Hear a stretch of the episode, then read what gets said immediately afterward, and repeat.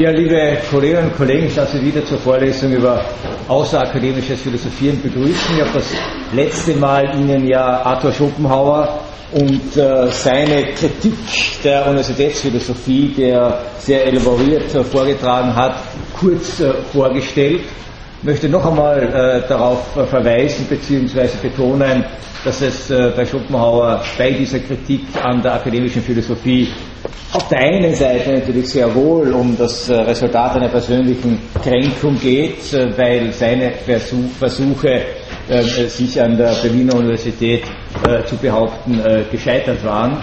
Und auf der anderen Seite er aber diese Kritik an der Universitätsphilosophie auch eine prinzipielle Wendung gegeben hat, nachdem er ähm, also sich selbst als Privatgelehrter verstanden hat ähm, konnte er das äh, durchaus auch aus seiner eigenen Situation heraus äh, tun, nämlich jene prinzipielle Wendung, wie sich überhaupt das Verhältnis zwischen einem auf Wahrheit nach Erkenntnis strebenden Denken und äh, gleichsam dem ökonomisch-pragmatischen Umfeld ähm, wie sich dieses Verhältnis äh, zuträgt und auch mit Rückgriff auf schon antike Debatten hat er äh, Schopenhauer versucht äh, festzuhalten, dass sich die Wahrheitsansprüche der Philosophie schlecht mit Abhängigkeiten vertragen, die zweifellos entstehen, wenn man von Geldgebern welcher Art auch immer eben tatsächlich existenziell abhängig ist.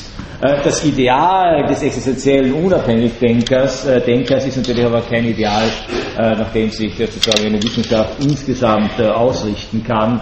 Das wusste auch Schopenhauer und ich habe am Ende der letzten Vorlesung kurz skizziert sein Programm für ein akademisches Studium der Philosophie, das sich letztlich auf Logik und einen kurzen Überblick über die Geschichte der Philosophie beschränken sollte, mit dem Hinweis, und das ist natürlich jetzt ein interessanter Gedanke, äh, mit dem Hinweis, dass Philosophie schlechthin nicht lehrbar in dem Sinne ist, dass sie in irgendeiner Art und Weise zusammenfassbar ist, didaktisierbar ist, äh, vermittelbar ist, darstellbar ist, sondern Philosophie kann man sich nur aneignen, indem man so, indem man, so Schopenhauer, die Werke der Philosophen liest. Er mag da vielleicht äh, an sein eigenes ungelesenes Werk, ähm, äh, die Welt, das Wille und Vorstellung, damals noch ungelesenes Werk äh, gedacht haben.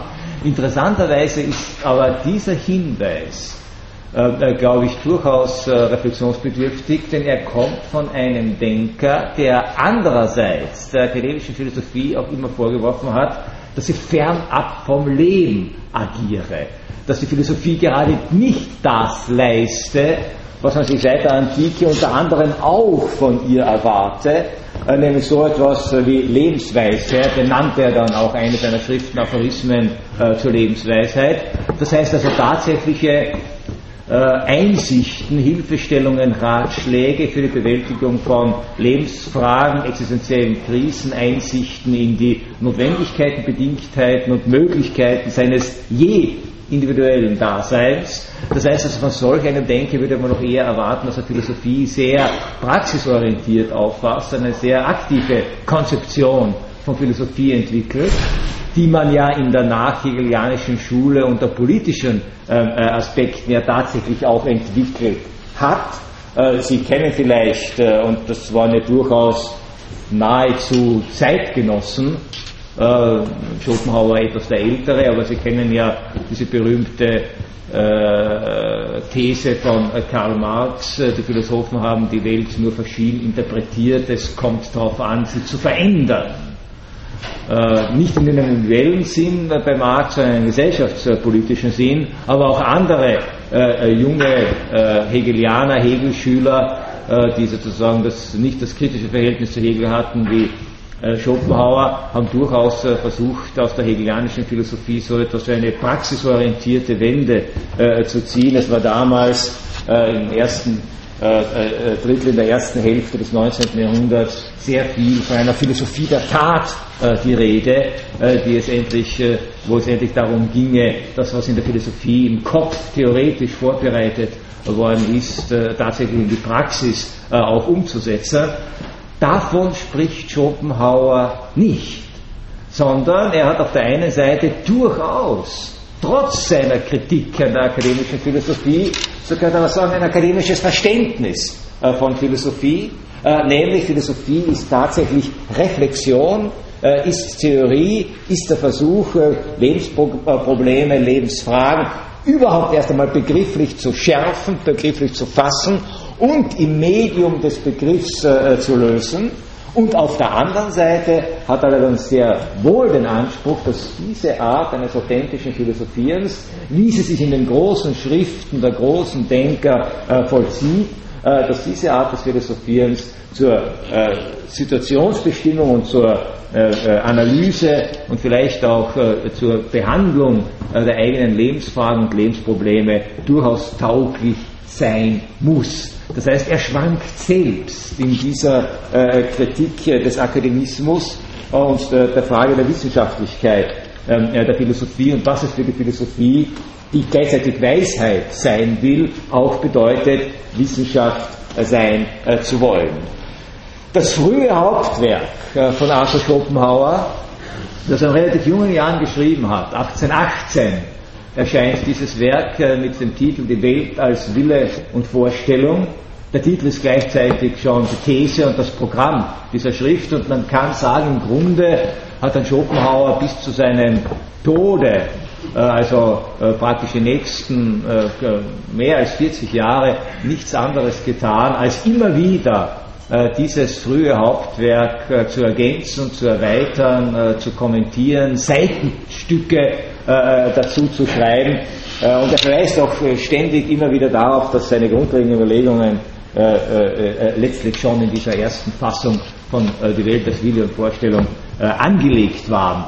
zumindest, das heißt, wir haben also hier mit dem interessanten Fall eines Denkers zu tun, der schon in sehr jungen Jahren von einer Idee, einem, einem, einem Gedanken, einer Konzeption erfasst war und äh, wenn auch über manche Umwege äh, immer wieder zu dieser Konzeption äh, zurückgekehrt ist. Was war nun äh, diese Konzeption? Äh, äh, was waren die, die Fragen, die Probleme, von denen Schopenhauer ausgegangen ist? Ich habe bei der kurzen Darstellung seiner Biografie darauf hingewiesen, dass eine Quelle seines Philosophierens tatsächlich die unmittelbare Lebenserfahrung war. Diese Erfahrung äh, des Leidens, der Not, des Elends, die er als junger Mann auf seinen Europareisen ähm, äh, machen musste. Äh, das heißt also, diese Überzeugung, dass das Leben eigentlich etwas Missliches sei, wie er es ähm, formulierte, äh, äh, diese Überzeugung, dass wir äh, als Menschen eigentlich zum Leiden bestimmt sind, äh, war also etwas, was sich sehr früh in ihm festgesetzt hat. Und auf der anderen Seite, sozusagen die zweite Quelle, äh, die äh, des, zu seinen Hauptthesen Anlass gab, war dann eine, man könnte fast sagen, durchaus akademische, intensive Auseinandersetzung oder zuerst Begegnung, dann Auseinandersetzung mit der Philosophie Immanuel Kants. Die Kenntnisse der Philosophie Immanuel Kants, hat er immer geschrieben, sind also eine Voraussetzung dafür, um überhaupt zu verstehen, worum es ihm äh, gegangen war. Und also die Fragen, mit denen er sich da äh, bei Kant und mit Kant auseinandersetzte, muten allerdings auf den ersten Blick dann wiederum höchst akademisch.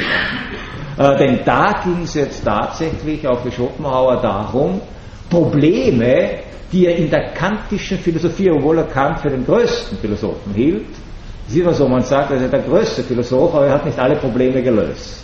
Und jetzt komme ich und werde die Probleme, die Kant äh, noch offen gelassen hat, die Kant äh, noch, gelöst, noch nicht gelöst hat, die werde ich jetzt lösen. Das war sein expliziter Anspruch. Die von ihm, von seiner Perspektive aus gesehenen Schwierigkeiten äh, der kantischen Philosophie zu bereinigen oder jenen Problembestand aufzuarbeiten, seiner Ansicht nach Kants Philosophie hinterlassen hat und zwar sowohl äh, im Bereich der theoretischen Philosophie, also äh, das, äh, was äh, Kants Hauptwerk die Kritik der reinen Vernunft äh, umkreist, als auch im Bereich äh, der praktischen Philosophie, also ähm, der Ethik und das, was sozusagen Kants ähm, Metaphysik der Sitten im Wesentlichen und die Kritik der praktischen Vernunft beschrieben hat.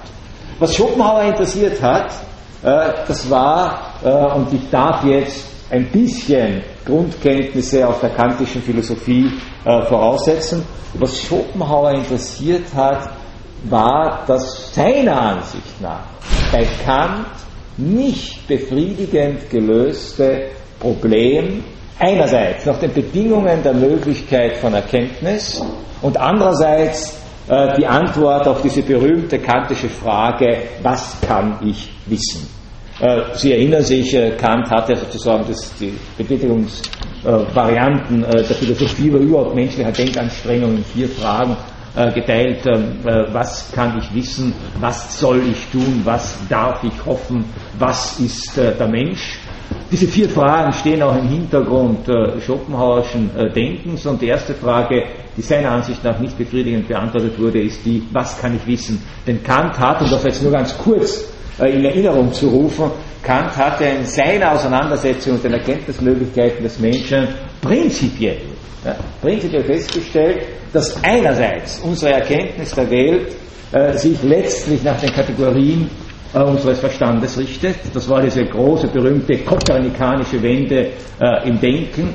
Er sagt also, wir gehen naiverweise davon aus, es gibt eine äh, objektiv vorgefundene Welt und wir versuchen jetzt mit unseren Mitteln diese Welt äh, zu erkennen, äh, indem wir äh, sozusagen unsere, unsere Erkenntnisvermögen darauf versuchen abzustimmen. Das ist ein Irrtum. Man muss umgekehrt äh, ansetzen, so Kant. Wir können nur das erkennen, wir können nur das erkennen, was sozusagen im Rahmen unserer Erkenntnismöglichkeiten liegt. Die Welt bricht nicht wir richten uns in unserem Erkenntnisvermögen nach der Welt, sondern die Welt richtet sich nach uns. Äh, wir haben im Wesentlichen so Kant zwei Erkenntnisvermögen, äh, die Sinne äh, und die Vernunft. Beide müssen zusammenspielen, denn jedes dieser Erkenntnisvermögen darf bitten, die Fenster zu schließen jedes dieser Verkenntnis, jedes dieser Erkenntnisvermögen für sich allein genommen äh, liefe ins Leere, würden wir nur sinnliche Wahrnehmungen äh, äh, zur Verfügung haben, dann würde sich die Welt für uns auflösen in ein Sammelsurium chaotischer Sinneseindrücke. Würden wir nur die Kategorien des Verstandes haben, also die Fähigkeit, logisch zu operieren, Begriffe zu bilden äh, und äh, logisch zu denken, ohne dass diese Kategorien gleichsam befüllt werden würden mit sinnlicher Erfahrung, Sinneseindrücken, dann würden wir sozusagen leer im Kopfe bleiben. Verstand oder Vernunft ohne Sinneseindrücke bleibt leer, Sinneseindrücke ohne Vernunft bleiben blind. So Kant in einer berühmten Formulierung. Äh, äh, äh, das heißt sozusagen, dieses Zusammenspiel muss gegeben sein. Aber was erkenne ich, wenn der Verstand sozusagen aufgrund der Möglichkeiten, die er hat, die Sinneseindrücke ordnet und ein Bild von der Welt entwirft? Ich erkenne trotzdem nur, so Immanuel Kant, das ist eine große These, die Welt, wie sie uns erscheint.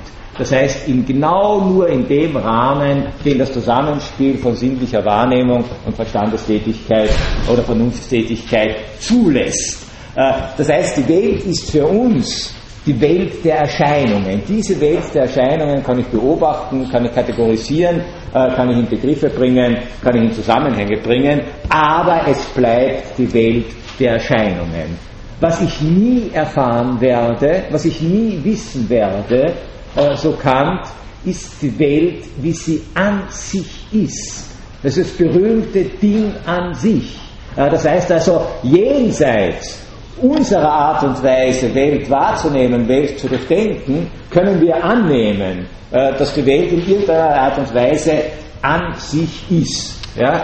Aber das, was wir von der Welt erkennen können, ist abhängig zum Beispiel von unserer Sinnesorganen. Ja? Dass ich sie hier in einer Vielfalt und Buntheit wahrnehme, hat einfach mit der Funktionsfähigkeit meines Auges zu tun. Ja? Würde ich einer anderen Gattung angehören, zum Beispiel einer Gattung, sehr viele Tiere können nur Grautöne unterscheiden, dann sähe ich keine bunte Welt, ja? sondern dann würde das Ganze ausschauen wie eine alte Schwarz-Weiß-Fotografie. Ja? Grau, schwarz, weiß, mehr nicht. Ja? Äh, würde einer Gattung angehören, die überhaupt kein äh, optisches Sinnesorgan hat, sondern alles zum Beispiel nur olfaktorisch wahrnimmt, wenn vielleicht auch ganz fein olfaktorisch wahrnimmt, dann würde sozusagen diese Welt hier sich auflösen, eine Welt der Gerüche, der Düfte, äh, vielleicht auch des Gestanks, äh, keine Ahnung, was eine feine Nase hier alles wittern würde in diesem Hörsaal, aber es wäre eine ganz andere Welt. Ja. Aber trotzdem könnte man sagen, was an sich hier aufhält, hat sich ja nicht geändert. Und jetzt könnte man natürlich, oder jetzt musste Kant fragen, die Frage stellen, aber was an sich sich hier aufhält, ja, weiß ich nicht, werde ich nie wissen. Ich kann versuchen, sozusagen durch das Zusammenspiel von Sinnesorganen und Verstand mein, meine Wahrnehmung zu schärfen. Ja? Ich kann versuchen, eine Theorie des Farbensehens zum Beispiel zu entwickeln, um bei Schopenhauers früher Schrift und seinen frühen Interessen äh, zu bleiben. Ich kann theoretisch dann postulieren, dass die Farben natürlich abhängen von der Wellenlänge des Lichts und hätte mein Auge andere, ein anderes Spektrum aufzunehmen, würde ich die Welt anders wahrnehmen. Ich kann es nicht anders wahrnehmen, denn mein Auge sieht eben. Nur so, äh, ich kann es äh, äh, sozusagen äh, äh, postulieren. Wie die Dinge an sich beschaffen ja, kann ich aus dieser Perspektive nicht sagen. Das Ding an sich muss ich zwar sozusagen als Hintergrundvorstellung für die Erscheinungen, für die Welt der Erscheinungen äh, postulieren, ich werde es aber nicht erkennen können. Das Ding in seinem An- und für sich sein, um eine hegelische Formulierung äh, zu verwenden, bleibt mir letztlich äh, verschlossen. Das Interessante ist, dass schon Hegel äh, sich an dieser These von Kant abgearbeitet und äh, kritisch versucht hat, das aufzuheben. Äh, und der Anti-Hegelianer Schopenhauer genau dasselbe macht. Der auch er sagt, dass es ist unbefriedigend. Ja, es ist für unser Erkenntnisvermögen unbefriedigend zu sagen, ich weiß, da gibt es etwas, aber ich werde es nie erkennen können. Ja, es ist vielleicht wirklich für jemanden, der äh, starken Wahrheitsdrang hat, ich weiß ja nicht, ob es sowas noch gibt, aber für jemanden, der wirklich einen starken Wahrheitsdrang hat, ist so etwas unbefriedigend. Bei Schopenhauer war es unbefriedigend. Er sagt, wir müssen ganz anders an dieses Problem, ganz anders, also akzentuiert etwas anders an dieses Problem herangehen, äh, wie Immanuel Kant, äh, und erfasst, sozusagen fast mal prinzipiell die Art und Weise, wie wir imstande sind, Welt wahrzunehmen, Welt aufzufassen, äh, Welt zu begreifen, das Bild, das wir uns von der Welt machen. Äh, also alles das, was das Zusammenspiel auch von Sinnlichkeit, Vorstellungskraft und Vernunft erkannt ausmacht, fasst Schopenhauer in den Begriff der Vorstellung zusammen. Und der Begriff der Vorstellung ist bei ihm ein unglaublich konsequenter und radikal gedachter Begriff, denn er sagt, und hier kann man sagen, radikalisierter Kant sogar noch. Alles das, was wir von der Welt, also alles, alle Objekte, das Objekt schlechthin, das wir imstande sind äh, aufzunehmen und wahrzunehmen, äh, zu erkennen, ist nichts anderes als unsere Vorstellung. Noch radikaler formuliert, bei Schopenhauer.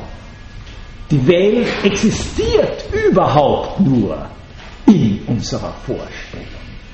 Ohne unsere Vorstellung gäbe es die Welt gar nicht. Das heißt natürlich nicht, dass Schopenhauer geglaubt hat, wenn ich mir etwas nicht vorstellen kann, existiert das nicht in einem tatsächlich jetzt physikalischen oder sonstigen Sinne. Ja? Sondern er sagt, in Bezug auf das, was ich erkennen kann, ist Welt tatsächlich oder das Objekt der Erkenntnis überhaupt erst dann gegeben, wenn es schon im Horizont meiner Vorstellung auftaucht. Für mich existiert das, was ich mir vorstellen kann, tatsächlich nicht. Die Frage, was ist, taucht überhaupt erst auf, wenn Menschen oder wenn Wesen existieren, die sich von der Welt Vorstellungen machen können. Wenn es keine Vorstellungen gibt, existiert die Frage, was ist nicht. Wenn die Frage, was ist, nicht existiert, existiert nichts. Ja? Es existiert natürlich schon etwas, existiert in dem Sinne nicht, äh, wenn keiner sich eine Vorstellung machen kann davon. Das heißt, im Grunde haben wir dieses Problem gar nicht, weil wir existieren ja und wir machen uns Vorstellungen von der Welt. Ja? Und interessanterweise, auch wenn wir uns die Welt vorstellen ohne uns, das können wir natürlich. Und Gerd Schopenhauer hat selbst in, in der Welt des Wille und Vorstellung ein unglaublich einprägsames äh, äh, Bild entwickelt äh, vom Universum, das einfach ist, das sich entwickelt, ähm, äh, äh, äh, das Millionen von Sternen umfasst, Und auf einem dieser unzähligen Planeten entwickelt sich für eine ganz kurze, unter jetzt äh, kosmischen Gesichtspunkten äh, gesehen, für eine ganz kurze Zeitspanne, also ich meine, bitte das Universum nach neuesten Berechnungen existiert zwischen 15 und 20 Milliarden Jahren, äh, äh, den Homo sapiens gibt es seit 40.000 Jahren und eine denkende Zivilisation gibt es vielleicht seit 15.000 Jahren äh, und Mobiltelefone gibt es seit 10 Jahren. Ja? Das ist doch lächerlich. Also an kosmischen Maßstäben gemessen sind das lächerliche Zeiträume. Äh, das heißt also, äh, für ganz kurze Zeit, für ganz kurze Zeit taucht auf einem dieser Planeten ein, ein, ein Wesen auf, das sich Vorstellungen äh, von der Welt macht und das Wesen wird auch in ganz kurzer Zeit wieder verschwinden. Machen wir uns keine Illusionen. Ja? Äh, ob es die Gattung Mensch jetzt vielleicht noch, wie Pessimisten sagen, nur noch 200 Jahre geben wird, ja, weil dann geht das Öl aus und ohne Öl können wir bekanntlich nicht leben. Äh, oder ob es noch 200.000 Jahre sein werden. Äh, äh, das ist gemessen wiederum an diesen unendlichen Zeitdimensionen des Universums, ist das vernachlässigbar. Es wäre fast so, als wäre nichts geschehen, wenn Menschen kommen und wieder äh, verschwinden. Das war Schopenhauer schon klar. Aber auch wenn wir uns diese Vorstellung machen, eines Universums, eines Planeten ohne Menschen, machen wir uns eben eine Vorstellung davon. Ja? Das heißt, wir machen uns eine Vorstellung äh, äh, äh, davon, dass es uns nicht geben, nicht immer gegeben hat und auch nicht mehr geben wird. Aber auch dieser Gedanke einer menschenleeren Erde ist nur in meiner Vorstellung. Und ohne diese Vorstellung wäre das überhaupt kein, kein Thema. Es gäbe das Problem als solches äh, nicht, wenn es uns nicht gäbe.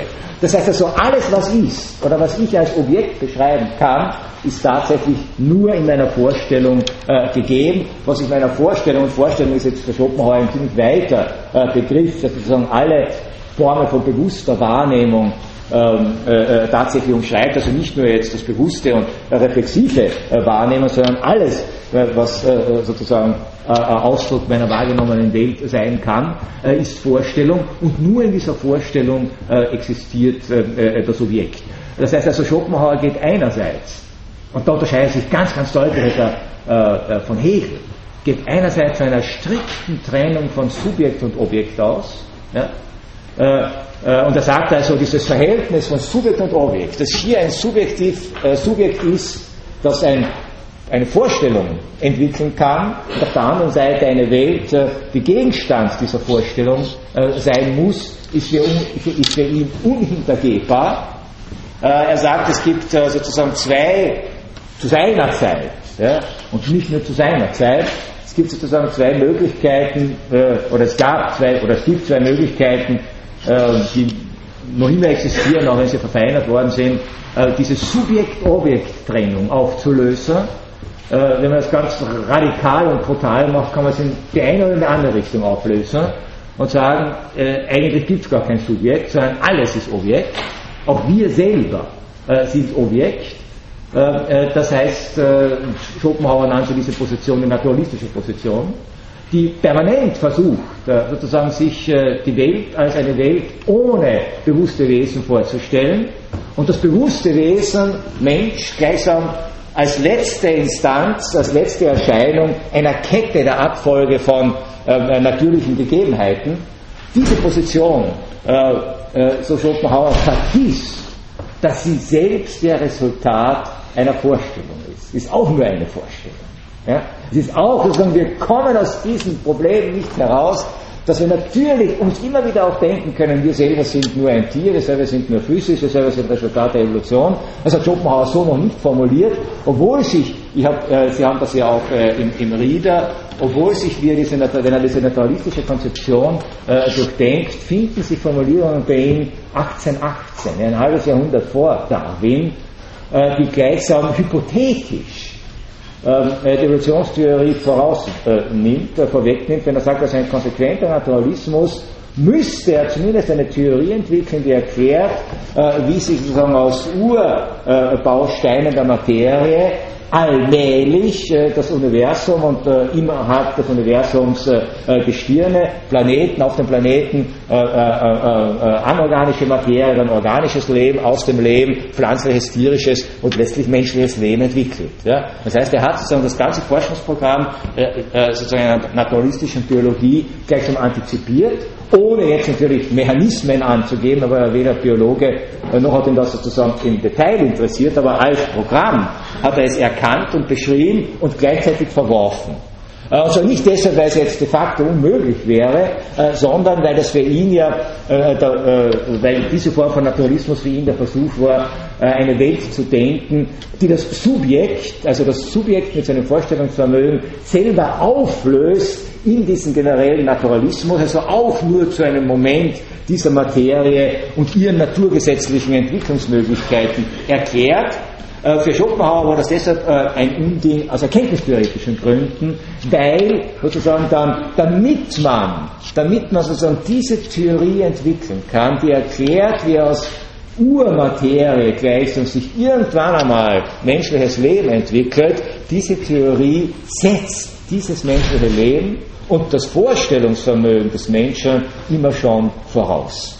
Das heißt, das Ende ist immer schon vorausgesetzt, um den Anfang zu erklären. Und das ist äh, sozusagen ein Zirkel. Äh, ein Schluss nach Schopenhauer und logisch nicht gültig. Und ich glaube, das ist ein Argument, dass man, wenn man es verschärft und durchdenkt, in der Tat gegen radikal naturalistische Positionen immer noch vorbringen kann. Es ist letztlich ein logisches äh, Argument, dass der konsequente Naturalist sich in einen Zirkelschluss ähm, äh, verrennen muss. Aber die andere Position, das Problem so zu lösen, äh, Subjekt-Objekt-Problematik aufzulösen, indem man das Objekt durchstreicht und alles wird zum Subjekt erklärt, ist genauso falsch. Äh, ein Zeitgenosse Schopenhauers, äh, der Philosoph Fichte, ist berühmt geworden. Genau mit dieser Durchstreichung des Objekts. Fichtes Wissenschaftslehre in unzähligen Varianten immer wieder von ihm verändert, verarbeitet, bearbeitet, modifiziert äh, geht von dem Grundgedanken aus, äh, dass sozusagen der Ausgangspunkt der allen Seins und Erkennens das Subjekt ist, das Ich, wie es äh, Fichte nennt. Und die Welt entsteht dadurch, dass das Ich das Nicht-Ich setzt. Also ich setze die Außenwelt. das Ich ist sozusagen das Primäre. die Außenwelt oder das Objekt ist nichts anderes als Setzung äh, äh, dieses Ich. Modern könnte man sagen als Konstruktion äh, dieses Ich. ich möchte jetzt nicht auf Probleme des fichtischen Ich-Begriffs, dieses ich und das Nicht-Ich eingehen. Nicht-Ich in dem Sinne, dass ich bin und alles andere, alles andere, die Welt noch bevor ich sie im Detail beschreiben kann, erkannt habe, gleich mehr, äh, äh, hat einen ganz wesentlichen Bestimmungsgrund, sie ist nicht ich. In dieser Differenz spielt sich da die Erkenntnis ab, aber für Fichte ist dieses Nicht-Ich eine, nichts, was dem Ich entgegentritt, als etwas Fremdes, außer ihm tatsächlich Seiendes, sondern es ist Setzung des Ich. Äh, Schopenhauer kritisiert diese Position, ob er sie jetzt richtig verstanden hat oder nicht, sei dahingestellt, kritisiert genauso. Ich kann nicht sagen, es existiert nur äh, das Subjekt, äh, sondern Schopenhauer geht sehr wohl davon aus, es gibt das Subjekt und es gibt das Objekt. Es gibt die Welt und es gibt in der Welt das Wesen, das sich diese Welt vorstellt. Aber die einzige Art und Weise, wie dieses Wesen dieser Welt teilhaftig werden kann, ist eben seine Vorstellung. Aber seine Vorstellung ist Vorstellung von etwas. Eine Vorstellung von etwas ist etwas anderes als eine beliebige Konstruktion von etwas oder als eine beliebige Setzung von etwas. Das heißt, wir haben natürlich diese Sinnesreize, die auf uns einwirken, das, was ich wahrnehmen kann, das, was ich berühren kann, das, was ich erfahren kann, äh, dass mir einen Eindruck davon gibt, es gibt etwas außer mir und dieses außer mir versuche ich mir äh, äh, äh, gewärtig zu machen. Das heißt, ich mache mir eine Vorstellung davon. Ich habe keine klare Information darüber, ich habe kein klares Bild davon. Es ist mir vor allem nicht gegeben, dieses außer mir so zu sehen. Da teilt er in, in, in diesem äh, Punkt noch äh, teilte die Position von Kant, wie es an sich ist, aber es ist sozusagen in meiner Vorstellungswelt äh, gegeben. Das Interessante ist jetzt, und das sind schon so Kleinigkeiten, so Details äh, äh bei Schopenhauer, äh, äh, die, man, die man wirklich auch amüsant finden kann, das Interessante ist jetzt, dass Schopenhauer fragt, also woher weiß ich eigentlich genau, denn, ich, wenn man sagt, dass die, die Welt ist nichts anderes als eine Vorstellung, äh, hat man immer das Problem, dass man sich mit dem seit der Antike äh, diskutierten äh, solipsistischen Argument auseinandersetzen äh, muss. Ja? Denn wenn alle Welt meine Vorstellung ist, woher weiß ich, dass das nicht alles Einbildung ist, dass es nicht Imagination ist, dass es nicht nur in meinem Bewusstsein ist. Äh, äh, und Schopenhauer versucht sozusagen auf zwei, auf zwei, auf zwei Punkten zentral und das sind interessant, sozusagen auch dieses solipsistische Argument zu widerlegen. Also einerseits darauf zu beharren, ja, die Welt ist nur als Vorstellung möglich und der Zugang zur Welt ist nur als Vorstellung möglich, aber auf der anderen Seite, es ist nicht alles Einbildung, was ich mir vorstelle, sondern es gibt sozusagen tatsächlich die Realität äh, der Außenwelt. Äh, das eine ist natürlich äh, äh die Frage, äh, die auch Schopenhauer hier ziemlich ausführlich diskutiert, äh, dass schon die Alten oder seit Alters her dieses Problem von äh, Einbildung auf der einen Seite, beziehungsweise Vorstellung, Fantasiewelt auf der einen Seite und Realität auf der anderen Seite, ja immer diskutiert äh, worden ist äh, am, am, an der Frage des Traums. Ja? Woher wissen wir eigentlich, dass wir im Wachzustand Realitätserfahrungen machen und im Traumzustand keine Realitätserfahrungen machen? Woher wissen wir das eigentlich? Eine unglaublich spannende Frage. Sie wissen die immer wieder äh, Philosophen, äh, äh, religiöse Menschen, Mystiker, Dichter, äh, äh, äh Kinoregisseure, Filmregisseure interessiert und imaginiert hat, diese Grenze zwischen Traum und Wirklichkeit, das Leben ein Traum, der Traum ein Leben. Ja, Schopenhauer kannte natürlich Calderon und sozusagen also die, die vielen literarischen Versuche mit, diesem, mit diesem Problem der Grenze zwischen Traum und Wirklichkeit umzugehen. Äh, und er selbst, er selbst bringt eine ganze Reihe von Argumenten vor, warum es eigentlich wirklich schwierig ist, dem Traum jeden Realitätsgehalt abzusprechen. Ja? Denn alles das, oder sehr viel von dem, sehr viel von dem, was wir normalerweise als Realitätserfahrung oder als Kriterium für Realitätserfahrung äh, angeben, spielt sich im Traum eigentlich genauso ist aber die Intensität der Erfahrung. Ja, die man, jeder, der einen Albtraum träumt, weiß, das ist eine der intensivsten Erfahrungen, die bis ins vegetative Nervensystem hinein sich auswirken, äh, die man als Mensch haben kann. Ja? Äh, also das ist es nicht. Die Intensität der Erfahrung kann es nicht sein. Äh, dann, äh, wie schaut es aus mit der, sozusagen mit der, mit der Logizität, der Plausibilität, der, der, der Abfolge. Ja, ist der Traum nicht dadurch gekennzeichnet, dass es einfach total chaotisch und wir äh, zugeht. Und auch da schreibt Schopenhauer fast 100 Jahre vor Sigmund Freud, ja, dass das nicht stimmt, sondern dass im Traum selber erscheint ja alles tatsächlich geordnet und logisch. Wir haben ja nie im Traum das Gefühl, das ist aber jetzt komisch, ja, dass der jetzt um die Ecke kommt und ich weiß, das ist der Professor sowieso, aber er schaut ganz anders aus. Das denke ich mir erst nach dem Erwachen. Im Traum ist das vollkommen plausibel und kann gar nicht anders sein. Das heißt, die Traumwelt ist keine chaotische Welt, sondern die Traumwelt ist sozusagen eine geordnete Welt.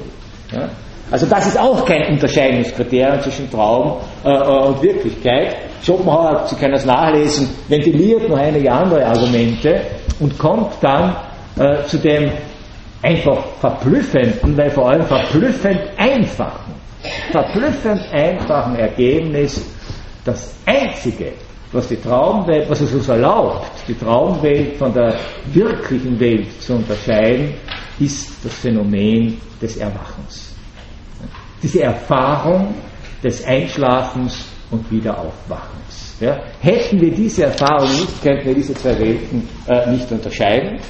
Äh, und äh, Schopenhauer äh, äh, führt ein ganz witziges Beispiel an, das er, glaube ich, von einem englischen Philosophen, wenn ich mich richtig erinnere, was David Hume, äh, entlehnt hat, dass deshalb sozusagen die, die, die Unterscheidung zwischen Traum und Wirklichkeit umso schwieriger wird, je unklarer äh, diese Phase des Erwachens ist. Ja? Zum Beispiel, das ist das Beispiel, glaube ich, das er hier zitiert, sagt er, äh, wenn jemand in Arbeitskleidung einschläft ja, und er träumt dann von der Arbeit und er wacht dann wieder auf, ja, zum Beispiel der berühmte Büroschlaf, ja, dann lässt sich schwer unterscheiden. Ja, na, denken Sie es jetzt wirklich. Ja, denken Sie an, oder der Vorlesungsschlaf. Ja, als äh, Schopenhauerianer ist mir ja Realist. Also ich weiß natürlich, dass viele von Ihnen vielleicht gestern Abend lange weg waren und pflichtbewusst in die Vorlesung gehen, aber sehr müde sind und man ist auch nicht immer gleich gut und gleich faszinierend. Da kann es schon sein, dass Sie so ein bisschen einnicken. Das heißt, Sie nicken jetzt gleichsam in Arbeitskleidung ein. Ja? Sie hören mich, äh, äh, das geht langsam über einen Traum und der Traum reproduziert diese Situation. Sie träumen von einem Hörsaal, von Menschen, von äh, einer Vorlesung und der sagt irgendetwas, dann stößt sie der Nachbar an oder die Nachbarin, ja, dass sie vielleicht zu schnarchen beginnen, was sie nicht gut macht, im Hörsaal. Sie schrecken auf und können aber jetzt wirklich nichts sagen. Was der Vortragende im Traum gesagt hat, also im Traum gesagt, haben Sie zum Halbschlaf gehört, waren Sie gar nicht eingeschlafen, hat er das wirklich gesagt. Traum und äh, Wirklichkeit, Wachen und Schlafen verschwimmen in solchen Momenten. Äh, und wenn die Situation eben so ist, dass man keine klare, auch äh, sagen, äh, physisch nachvollziehbare, ritualisierte Grenze zwischen Wachen und Schlafen hat, wird es immer schwieriger, vor allem wenn Träume davon handeln, was man im Wachzustand gerade gemacht hat, wird es schwierig hier äh, zu unterscheiden. Äh, mit ein Grund, warum er in ritualisierter und geregelter Art zu Bett gehen soll mit einem Grund, warum ich in Arbeitskleidung schlafen soll. Ja? Äh, mit einem Grund sozusagen, warum klar sein soll, wann äh, der Zustand des Schlafens, des Aufwachens beendet ist und der der bewussten Tagestätigkeit beginnt. Ansonsten könnten wir hier hin und wieder zumindest in Schwierigkeiten kommen und im Alltag sagen wir, ich weiß jetzt nicht, äh, habe ich das geträumt oder hast du das jetzt wirklich einmal zu mir gesagt? Ja? Im Ernstfall ist immer besser zu sagen, geträumt. Ja? Äh, weil der Traum hat natürlich einen anderen, auch moralischen Status äh, für uns. Das ist das eine, wo Schopenhauer sagt, dass hier diese Grenze zwischen Realität und Wirklichkeit ist tatsächlich nicht ganz einfach zu bestimmen. Das zweite, das heißt also Wirklichkeits-, also das philosophisch Interessante, wo man wirklich eine ganz kleine Theorie daran entwickeln könnte, äh, das äh, philosophisch Interessante daran ist, dass Wirklichkeitserfahrung mit konstituiert wird von Aufwacherfahrungen. Ja? Also auch das, was wir so in der Erkenntnistheorie dann sozusagen unter Aufmerksamkeit und Wachsamkeit äh, bezeichnen, hat schon seinen tieferen Grund. Ja? Es ist das Aufwachen, das Nicht-Schlafen, äh, äh, das uns sozusagen gleichzeitig äh, Wirklichkeitserfahrungen ermöglicht, äh, äh, zwar nicht nur in dem Sinne, dass wir nur im Wachzustand wirklich erfahren können, ja, sondern der Wachzustand oder die Unterscheidung zwischen Wachzustand und Schlafzustand tatsächlich die Bedingung dafür ist, dass wir zwischen Wirklichkeit und Imagination äh, unterscheiden können. Das muss sich klar sein. Äh, äh, Wesen, die nicht schlafen würden, aber tagträumen würden, hätten wahrscheinlich ganz anderes Bild von der Welt und ganz andere Erkenntnistheorie als wir. Äh, das Zweite, wo Schopenhauer sagt, wo die Außenwelt praktisch sich äh, ganz manifest bemerkbar macht und mir klar macht, es ist keine Imagination, ist nicht die berühmte Ohrfeige, äh, mit der man, mit der sozusagen Kritiker des Solipsismus glauben, argumentieren zu können. Also ich erkenne das, ein Solipsist sagt, alles ist Einbildung und sie widerlegen ihn dadurch, dass sie eine Ohrfeige geben und sagen, also bitte schlag bitte nicht zurück, es war eine Einbildung von dir, er hat ja gar nicht geschlagen. Ja? Äh, äh, das ist nicht das Argument von Schopenhauer, sondern das Schopenhauerische Argument ist dasjenige, wo wir die Realität äh, der Außenwelt am unmittelbarsten erfahren, ist nicht der andere, sondern interessanterweise sind wir selber, unser Körper. Unser Körper meldet sich. Und er meldet sich als etwas anderes, als ich es bin. Und ich muss mir, und da brauche ich gar keine große, große Außenwelt, ich muss mir selber von meinem Körper eine Vorstellung machen. Bei jeder Berührung, bei jedem Melden des Körpers, bei jeder Aktion der Organe in mir, die ich spüre, bei jedem Schmerz vor allem, muss ich mir von diesem Körper äh, eine Vorstellung machen. Und das ist vielleicht vor allem sozusagen die Schmerzerfahrung. Und Schopenhauer nicht umsonst der Philosoph des Leidens, in einem nicht metaphysischen und einem nicht christlichen Sinne.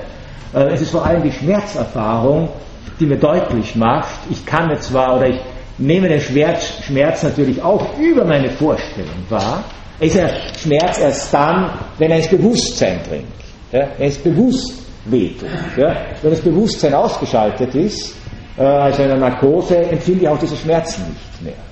Äh, wenn die Informationsleitung zum Hirn unterbrochen ist bei äh, lokaler äh, Betäubung, empfinde ich die Schmerz nicht mehr. Also dass, wenn der Schmerz als Schmerz wahrnehmbar ist, ungeachtet dessen, was hier passiert, ja, denn äh, wenn ich sozusagen eine lokale Operation über mich ergehen lasse, wird er ins Fleisch geschnitten. Unter normalen Bedingungen würde es höllisch wehtun, aber jetzt ist die Schmerzleitung unterbrochen, verschmerzt das Bewusstsein, ich mache von Schmerz keine Vorstellung, er ist nicht da.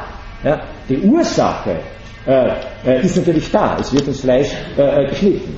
Äh, das heißt also, ich mache meine Vorstellung, ich muss eine Vorstellung machen, dass er da ist, und gleichzeitig ist es aber eine Art von Vorstellung, die mir klar macht, es ist keine sozusagen keine Imagination, keine Einbildung. Es drängt sich auf. Ich kann es auch mir nicht mehr wegvorstellen. Wären Vorstellungen nur Imaginationen, dann könnte ich einfach sagen, na, ich denke jetzt nicht dran und dann tut der Zahn nicht mehr weh. Probieren Sie das einmal. Ja? Äh, manchmal geht es ein bisschen, äh, äh, vor allem vielleicht bei psychosomatisch bedingten Schmerzen kann eine Einstellungsänderung vielleicht auch die körperliche Affektion äh, verändern, aber in der Regel geht es nicht wirklich. Ja? Mal abgesehen von den sonstigen ähm, Konstitutionsbedingungen des Körpers, denen wir unterliegen und wo uns der Körper bei jedem Stolpern, bei jedem Anstoßen, ja, bei jedem Anfall von Müdigkeit äh, sich immer wieder meldet ja, und mir klar macht, es ist etwas außer mir, das heißt außerhalb meiner Vorstellung, aber gleichzeitig etwas, was nur in meiner Vorstellung außerhalb meiner Vorstellung ist. Äh, und das war für Schopenhauer ein wesentliches Indiz dafür, dass es die Außenwelt gibt, aber gleichzeitig für uns nur in unserem Vorstellungskontext ähm, äh, äh, und unserem Vorstellungsbereich zugänglich ist. Die Welt der Erscheinungen, die kantische Welt der Erscheinungen ist für mich die Welt meiner Vorstellungen oder die Welt als Vorstellung. Eine andere Welt als die Welt meiner Vorstellung, so Schopenhauer, gibt es für mich nicht. Was ist dann allerdings mit dem Ding an sich? Denn er sagt ja gleichzeitig, weiß ich, oder kann ich wissen, versucht das auch noch ausführlicher zu argumentieren, dass es eine Welt außer mir gibt, die die Grundlage dafür, ist, dass diese Welt für mich in meiner Vorstellung äh, existiert. Dieses kantische Ding an sich, äh, so Schopenhauer, ist in der Tat die Welt in ihrem An und für sich Sein und über dieses An und für sich Sein der Welt lässt sich, und da ist jetzt der große Gegensatz zu Kant, lässt sich im Gegensatz zu Kant tatsächlich etwas sagen. Ich kann dieses An sich Sein der Dinge tatsächlich erkennen, also Schopenhauer, denn dieses An sich Sein der Dinge, der letzte Beweggrund des Daseins, der Urgrund des Seins, da wird er jetzt ein bisschen metaphysisch, ist nichts anderes als das, was er den Willen nennt. Der Wille. Die Welt als Wille und Vorstellung. Der Wille bei Schopenhauer ist nicht der individuelle Wille. Das ist ein großes Missverständnis. Es ist nicht das, was ich will, das, was ich mir wünsche, das, was ich mir vorstelle. Ganz im Gegenteil. Der Wille, und das ist vielleicht eine nicht äh, ganz glückliche Begriffswahl, äh, der Wille ist nach Schopenhauer tatsächlich die Dynamik des Seins selber. Die Dynamik des Seins selber. Der Wille ist das, wie Sein äh, sich realisiert, wie Wirklichkeit äh, sich materialisiert, sich durchsetzt, sich vervielfältigt, äh, sich in unterschiedliche Erscheinungsformen äh, präsentiert. Äh, der Wille so könnte man sagen, ist die Summe der Naturgesetze und der Triebstruktur, also der Naturgesetze im Sinne jetzt des nicht-organischen Seins und der Triebstruktur im Sinne des organischen Seins. Letztlich ist der Wille, äh, so könnte man sagen, äh, klingt sozusagen auch ein bisschen äh, Spinoza an, jener Trieb, der einfach nichts anderes will, als tatsächlich sich zu realisieren und sich zu befriedigen. Das heißt also eine, eine, eine, metaphysisch gedachte Triebdynamik, eine metaphysisch gedachte Triebstruktur, die nach Schopenhauer alles Dasein durchwaltet und bestimmt und begründet. Tatsächlich äh, begründet. Äh, und dieses, dieser, dies, dieser Wille äh, ist aber gleichzeitig äh, und jetzt versucht er den äh, sozusagen herauszuarbeiten, also äh, wirklich etwas darüber auszusagen. Dieser Wille ist aber gleichzeitig, so könnte man sagen, wirklich nur reiner Wille. Er will nur sein und ansonsten völlig blind und ungerichtet. Diesen Willen hat Schopenhauer dann tatsächlich bei seiner Beobachtung des pflanzlich-tierischen, menschlichen Lebens am Werk gesehen. Ja? Alle diese Organismen wollen im Grunde nur eines, sie wollen leben, sie wollen sich fortpflanzen, äh, sie wollen sich sozusagen durchsetzen, unter welchen Umständen auch immer, und sie werden zugrunde gehen. Ja, was anderes ist darüber nicht zu sagen. Ja. Aber dieser Wille sozusagen ist dasjenige, was diese ganze äh, Dynamik, äh, diese ganze Dynamik ausmacht. Äh, was sozusagen den ganzen Grund des Existierens und der Vielfalt des Existierenden äh, tatsächlich äh, bestimmt.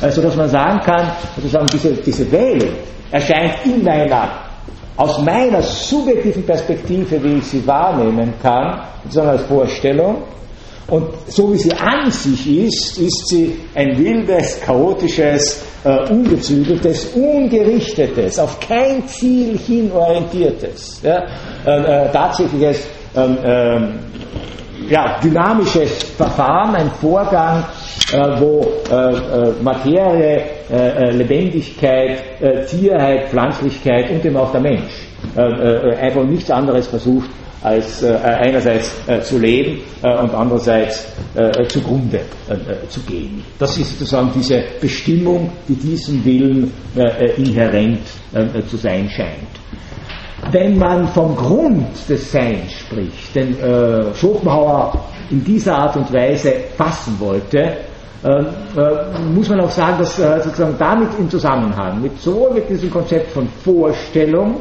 man kann gegen ihn natürlich immer wieder einwenden, dass auch dieses Konzept von Willen natürlich nur eine Vorstellung ist. Ja? Das ist völlig klar.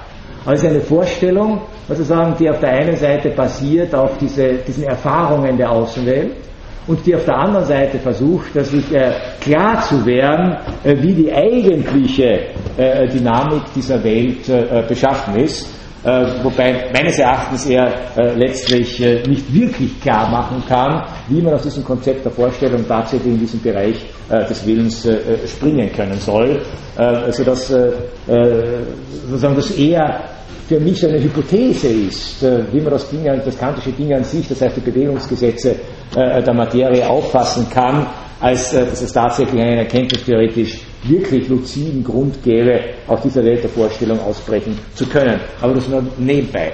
Für Schopenhauer gab es deshalb, ja, gab es deshalb, und er hat das schon vor seiner Schrift über die Welt als Wille und Vorstellung in seiner Dissertation über die vierfache Wurzel des Satzes vom Grund äh, äh, angelegt, gab es deshalb nur ein Prinzip, äh, äh, das die Welt durchwaltet, und das gleich das einzige, das entscheidende und das fundamentale Prinzip äh, des Seins ist, äh, nämlich eben wie er es nannte, der Satz vom Grund, man könnte auch sagen, das Kausalitätsprinzip. Äh, das Kausalitätsprinzip sozusagen in, in vierfacher Hinsicht, in vierfacher Hinsicht nach Schopenhauer das Kausalitätsprinzip besagt in seiner allgemeinsten Form, dass nichts ohne Ursache geschieht und dass alles, äh, was geschieht, eine Ursache hat. Für Schopenhauer ist das jetzt keine heuristische Annahme, wie zum Beispiel für David Hume, mit der wir versuchen, Wirklichkeit zu ordnen. Es ist eine lange Debatte seit Aristoteles, ob es Kausalität in der Natur überhaupt gibt oder ob äh, das war die äh, pointierte Position von David Hume, Kausalität nicht eine Fiktion ist, äh, mit der wir versuchen, Ereignisse, die zeitlich nacheinander sind, miteinander zu verbinden. Das heißt also bei auffälligen Übereinstimmungen von Ereignissen, die nacheinander sind, nehmen wir an, dass das vorhergehende Ereignis die Ursache für das nachfolgende Ereignis ist. Ja. Für David Hume ist das eine Gedankenverbindung, die wir herstellen, die nicht unbedingt, das lässt sich für überprüfen, tatsächlich ein Korrelat in der Wirklichkeit hat. Für Arthur Schopenhauer ist Kausalität nicht nur ein Prinzip der Wirklichkeit, sondern das Prinzip der Wirklichkeit. Nichts geschieht ohne Grund. Überall suchen wir nach Ursachen. Äh, dass uns das in Fleisch und Blut übergegangen ist, äh, äh, können Sie tagtäglich immer beobachten, wenn Sie in welchen Zusammenhängen auch immer die Warum-Frage stellen. Und die stellen wir ja ständig. Ja? Egal, ob ein Mensch etwas tut, das wir nicht verstehen, wir fragen nach dem Warum. Wenn ein Naturereignis auftaucht, das wir nicht verstehen, wir fragen äh, warum.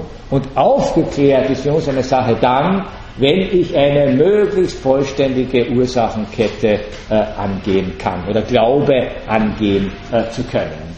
Äh, Schopenhauer hat gesagt, dieser Satz vom Grund, das Kausalitätsprinzip erscheint für uns ja, oder hat für uns vierfache Wurzeln je nachdem, aus welcher Perspektive ich sozusagen an dieses Kausalitätsprinzip herangehe oder anders formuliert, welchen Phänomen oder welchen Gegenstandsbereich meines Denkens oder Handelns ich dieses Kausalitätsprinzip unterlege. Er hat hier ganz grob in dieser frühen Dissertation vier Gegenstandsbereiche äh, unterschieden. Äh, sein, Werden, Erkennen und Handeln. Das sind sozusagen die Dinge, äh, mit denen wir im Wesentlichen zu tun haben. Und überall waltet das Kausalitätsprinzip. Es sieht aber sagen, aus diesen unterschiedlichen Bereichen äh, auch unterschiedlich aus. Ja? Am einfachsten nachvollziehbar, weil das äh, sozusagen das Kausalitätsprinzip ist, wie wir es auch in unserer Aktualität und unserem Alltag gerne anwenden, ist natürlich das Werden. Etwas verändert sich, das beobachten wir. Ja? Und wir fragen sofort nach dem Grund der Veränderung. Denn wir wissen, es gibt keine Veränderung ohne Grund. Ja, Im Bereich der physikalischen Welt ist das ganz klar, es muss ja eine Kraft sein, es muss ein Anstoß sein, es muss äh, äh, irgendwas sein, wo der, Körper sich verändert, wenn wir krank geworden sind. Wir fragen sofort nach dem Grund. Was ein Virus, was eine Ansteckung, äh, äh ist es eine Alterserscheinung, was ist der Grund dafür? Ja? Äh, wir suchen ja sogar auch für Gründe, für die es vielleicht wirklich gar keine Gründe gibt, zum Beispiel ein Mensch, irgendwann einmal müssen wir alle sterben. Wir bemühen uns aber selten damit zu sagen, die Zeit ist erfüllt, der Mensch ist gestorben. Wir müssen einen Grund angeben. Was war's? Ja? Sogar beim 19-Jährigen oder beim 95-Jährigen, ja beim 100-Jährigen klingt es besser zu sagen, er starb an Herzversagen, als auch er musste einmal sterben.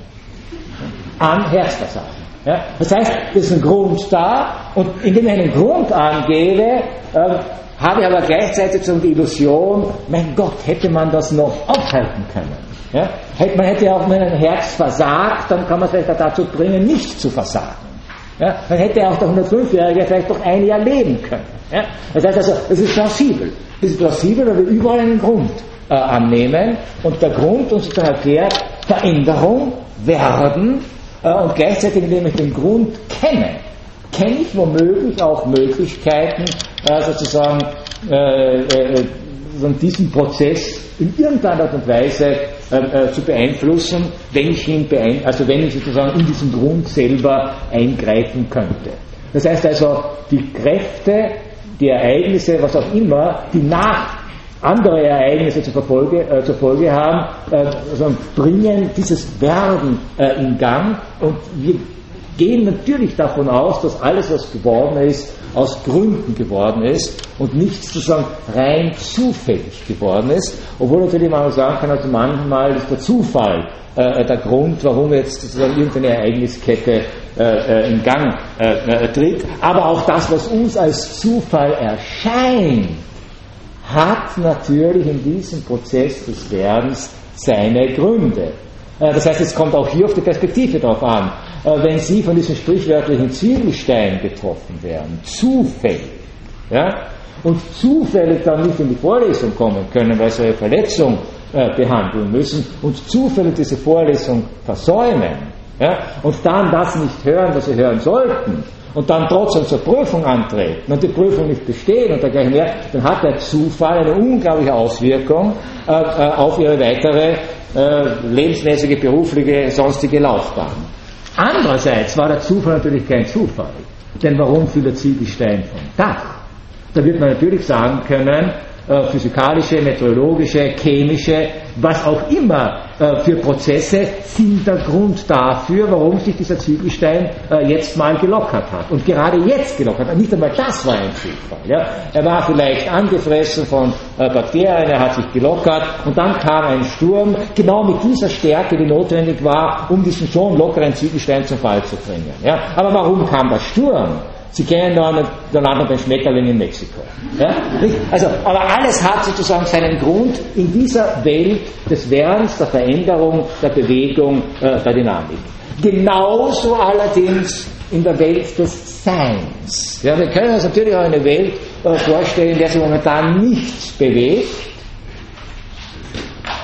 also so ein Hörsaal zum Beispiel sollte eine Welt sein, in der sich nur wenig bewegt zumindest. Ja. Alles ist ruhig, jeder sitzt auf seinem Platz und damit haben wir schon die Bestimmungsstücke angeführt, äh, die noch Schopenhauer äh, äh, sozusagen den Grund abgeben dafür, dass es in der Welt des Seins etwas gibt. Nämlich es sind im Wesentlichen genau die zwei Anschauungsformen, die Immanuel Kant schon postuliert hat, damit wir überhaupt etwas Seiendes identifizieren können, nämlich die Anschauungsformen Raum und Zeit. Hier ist Schopenhauer konsequenter Kantianer. Raum und Zeit sind die Vorbedingung äh, überhaupt für mögliche Erfahrungen äh, äh von Seien. Äh, äh, wobei Schopenhauer nicht unoriginell äh, sagt, also Zeit heißt in dem Zusammenhang nicht, etwas vergeht, sondern dass er einen Zeitpunkt festlegen kann. Jetzt. Das Seiende muss fixierbar sein auf einen Zeitpunkt, auf ein Jetzt. Wenn in diesem Jetzt und vorher und nachher äh, unterscheiden könnte, also keinen Begriff von Zeitlichkeit hätte, ja, dann könnte ich in diesem Zeitfluss äh, äh, keine Punkte setzen, und da könnte ich zum Beispiel, obwohl natürlich jetzt sehr lange philosophieren darüber kann, was ist es jetzt eigentlich, aber gäbe es nicht diese Möglichkeit, diese Zeitpunkte zu fixieren, dann könnten wir Zeit auch nicht messen und dann könnten wir uns auch zum Beispiel nicht darauf einigen, um, was weiß ich, 945, äh, uns hier jetzt äh, äh, ein, ein, einzufinden äh, und zu treffen, also zu, in der Zeit zu positionieren. Ja? Also es gibt so etwas wie eine Lage, so könnte man sagen, in der Zeit, wir positionieren uns äh, in der Zeit. Ob wir uns jetzt dann nach dem Lauf der Gestirne richten, nach dem Lauf der Sonne richten, nach der Mondphasen richten, nach anderen ähm, äh, sozusagen äh, äh, Möglichkeiten richten, solche Positionierungen vorzunehmen, sei dahingestellt. Genauso der Raum. Der Raum ist nichts anderes als die Vorbedingung, die Raumvorstellung, die Anschauungsform des Raumes ist nichts anderes als die Vorbedingung darüber, dafür, dass wir überhaupt Dinge in einer bestimmten Konstellation und Lage identifizieren können. Ja, so wie sozusagen die Zeit ein Vorher und Nachher und ein Jetzt äh, ermöglicht, ermöglicht die Konzeption des Raumes oder die Anschauungsform äh, des Raumes äh, ein Hier und ein Dort. Äh, interessanterweise ist für Schopenhauer diese Anschauungsform des Raumes, da geht er einen kleinen Schritt über Kant hinaus, auch die Vorbedingung, wie er es nennt, das Prinzipium Individuationis. Die Vorbedingung dafür, dass wir Einzelheiten wahrnehmen können. Warum können wir Einzelheiten wahrnehmen? Weil wir wahrnehmen können, wie sie im Raum zueinander geordnet sind, im Raum zueinander stehen. Ja? Der Raum definiert äh, sozusagen die, das Ambiente, in dem eine Einzelheit als Einzelheit auftreten kann, indem es sich in einer ganz bestimmten Position und Lage zu einer anderen Einzelheit äh, befindet. Und dazu muss ich natürlich das räumliche Koordinatensystem, das hier und das dort, das oben und unten äh, unterscheiden können. Äh, dann kann ich auch sozusagen die Dinge, die in diesem Raum in Erscheinung treten, äh, positionieren. Äh, das heißt also, diese beiden äh, äh, Konstitutionsbedingungen, Zeit und Raum, sind die Gründe dafür, dass überhaupt Seiendes in dieser Form sein kann. Genauso Schopenhauer wirkt das Prinzip der Kausalität, der Satz vom Grund, wenn wir versuchen, etwas zu erkennen. Hier ist es vielleicht am sinnfälligsten, denn erkannt ist genau dann etwas, wenn ich die Gründe angeben kann, die äh, sozusagen zu dem geführt hat, was ich jetzt ins Auge äh, fasse. Wobei Gründe hier einerseits natürlich sein können Hinweise auf Naturgesetzlichkeiten, Hinweise auf Erfahrungen, Hinweise auf äh, logische Operationen, Hinweise auf Argumente. Wir alle wissen sozusagen, reine Behauptungen sind keine Erkenntnisse. Wann werden aus Behauptungen Erkenntnisse, wenn sie argumentierbar, wenn sie begründbar sind, wenn sie sich dem Prinzip der Vernünftigkeit unterordnen? Und was will Vernünftigkeit? Was ist für uns vernünftig, wenn etwas so begründet ist, dass es von anderen vernünftigen Subjekten rational nachvollziehbar ist? Ja? Wenn es nicht nachvollziehbar ist, sagen wir, das kann ich nicht einsehen, das ist für mich kein Grund. Ja? Das ist dann sozusagen äh, äh, äh, problematisch, gegenstandslos oder eben etwas Falsches. Wenn es eine wahre Erkenntnis oder zumindest annäherungsweise eine wahre Erkenntnis sein soll, dann muss eine gut begründete Erkenntnis sein. Das heißt also hier noch Gründen zu suchen, wenn jemand das behauptet, Hypothesen aufstellt, äh, Glaubensäußerungen von sich gibt, heißt nach einer Klasse von Argumenten zu suchen, die ich tatsächlich äh, für zustimmungsfähig erachten kann. Der letzte Bereich, und das ist vielleicht äh, lebensweltlich der spannendste Bereich, wo das Kausalitätsprinzip wirkt, ist natürlich der Bereich des Handelns. Ja? Auch hier, so Schopenhauer, geschieht nichts ohne Grund. Ich habe das letzte Mal schon angedeutet, er war ein vehementer Kritiker der metaphysischen Konzeption des freien Willens. Wir haben natürlich keinen freien Willen, ja, sondern wir handeln und was immer wir tun, hatte seine Gründe. Hier unterscheidet er sich ein bisschen von seinem Lehrmeister Immanuel Kant, denn Immanuel Kant das ging ja davon aus, dass der Wille selber, und zwar jetzt der individuelle Wille, der Wille zum Guten, das ist eine Einleitung, so eine berühmten Einleitungssätze der Grundlegung der Metaphysik, äh, der Sitten gelten, es gibt nichts, nicht nur hier, sondern überhaupt äh, in irgendeiner denkbaren Welt, was gut genannt werden kann, als ein guter Wille. Das heißt, gut handelt nach Kant nur der, der gut handeln will. Der Wille zum Guten wird tatsächlich zum Bestimmungsstück äh, zum Grund des Handelns. Schopenhauer sieht das anders. Das, was wir als individuellen Willen an uns wahrnehmen, was wir als Willensentscheidungen auch an uns selber wahrnehmen, wo wir das Gefühl haben, ja, ich will, ja, ich will jetzt diese Vorlesung besuchen, ja, äh, hat natürlich Gründe, die außerhalb dieser Selbstwahrnehmung als Wille liegen. Diese Gründe des Handelns nennt Schopenhauer mit einem uns durchaus noch immer geläufigen, vielleicht etwas anders verstandenen Begriff Motive. Es sind meine Motive. Die Motive, und da ist schon Schopenhauer sehr weit. Äh, die Motive können zum Teil bewusst sein, sie können mir aber auch nicht bewusst sein. Es gibt Gründe des Handelns, die in mir liegen, die ich nicht kenne. Nicht zuletzt ist es jetzt der Schopenhauersche Wille, dieses Ding an sich, dieses alles durchwaltende Kausalitätsprinzip, das sozusagen auch mich bestimmt, ohne dass ich das immer weiß. Mein Körper will Dinge von mir, mein Körper verlangt nach etwas, was ich nicht äh, jetzt in meiner bewussten Ebene, ähm, äh, was, was ich vielleicht gar nicht äh, ähm, so besonders äh, schätze und mag, ich muss mich dem trotzdem beugen, sogar dann, wenn ich es nicht weiß.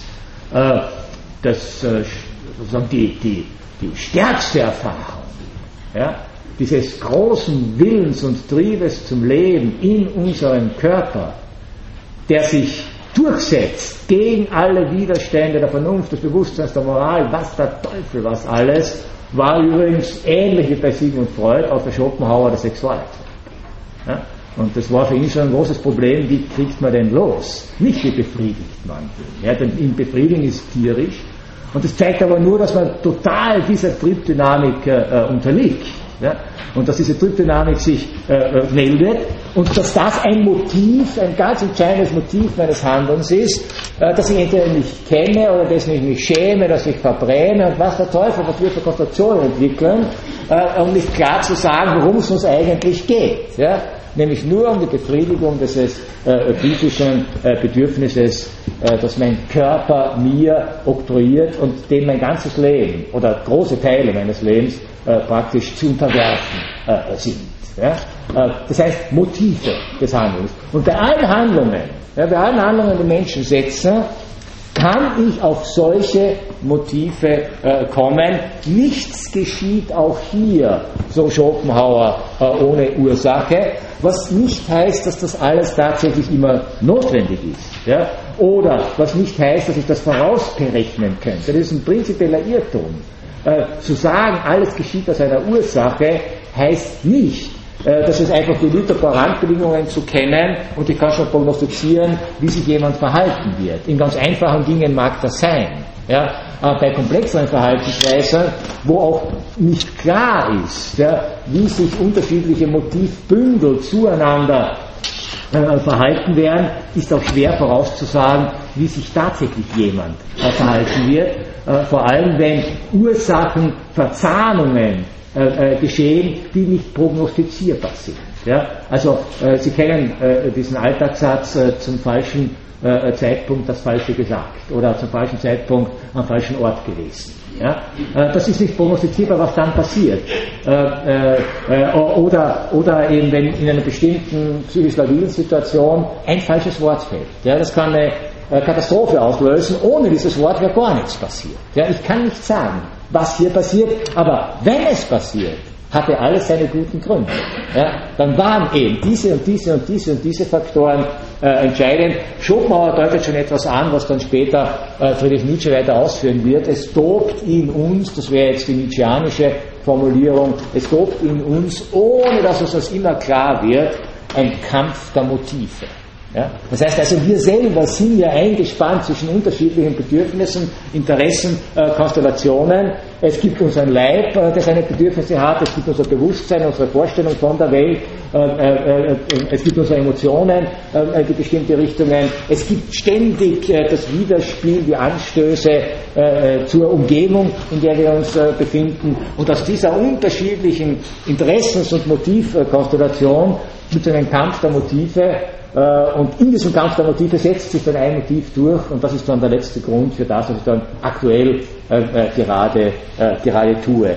Manchmal spüren wir diesen Kampf, ja, manchmal kämpfen wir ihn auch selbst sehr bewusst, wenn Sie also jetzt etwa gegen Ihre Müdigkeit kämpfen, der Körper will schlafen, der Geist will noch zuhören, Sie kämpfen. Manchmal ist dieser, und dann kommt halt heraus, wer setzt sich durch. Ja? Also entweder der eine oder der andere.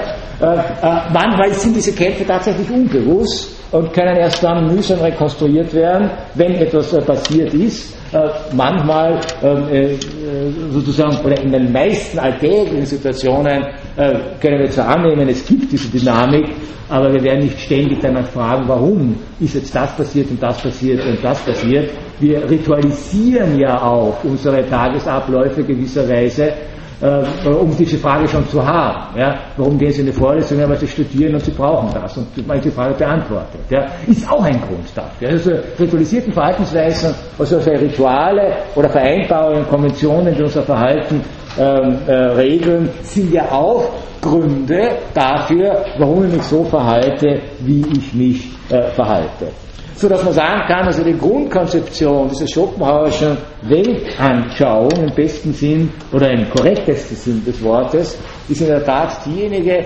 alles hat einen Grund. Das Prinzip der Kausalität durchwaltet alle Ebenen, äh, sozusagen sowohl der objektiven Wirklichkeit als auch meines subjektiven Erkenntnisvermögens, als auch meiner subjektiven äh, Handlungsmöglichkeiten. Gleichzeitig äh, stehen wir sozusagen der Welt in dieser gedoppelten Form gegenüber, die Welt als Vorstellung, die Welt der Erscheinungen die Welt sozusagen auch der Ideen, die ich mir von der Welt mache, die irrig oder weniger irrig sein können, auch die Welt der Illusionen, der Träume und auf der anderen Seite die Welt als Wirklichkeit. Schopenhauer hat übrigens auch darauf hingewiesen, dass für ihn das deutsche Wort Wirklichkeit das viel bessere Wort zur Beschreibung der Außen der Welt ist als das Wort Realität. Äh, weil das Wort Wirklichkeit sozusagen diesen Satz vom Grund schon in sich trägt. Es wirkt etwas. Eine Kraft wirkt auf die andere, ein Grund bewirkt etwas. Die Wirklichkeit ist sozusagen jener Gegenstandsbereich, in dem dieses äh, Prinzip der äh, Kausalität wirkt, das sich letztlich zurückführen lässt auf diese Konzeption des Willens als unglaubliche, alles verwaltende äh, Kraft oder äh, äh Energie oder äh, äh Triebdynamik äh, und nicht gerichtet, nicht teleologisch, ohne Ziel und ohne Zweck. Und dann kommt sozusagen jetzt dann dieser pessimistische Blick auf die Welt, weil sich das Ganze, dieser ganze Wille erweist als eine Kette von Entstehen und Vergehen, von Gebären und Vernichten, von Leiden und Leiden machen. Und das große, die große, vielleicht auch widersprüchliche Idee, die dann Schopenhauer hatte, war zu fragen, gibt es für den Menschen Möglichkeiten, obwohl alles diesem Prinzip unterliegt, diesem Willen entliegt, zumindest tendenziell diesem Prinzip doch zu entgehen und sozusagen andere Möglichkeiten des Daseins ins Auge zu fassen als nur hier zwischen Wille äh, und Vorstellung haltlos hin und her gerissen zu sein. Darüber aber dann mehr in der nächsten Vorlesung. Danke.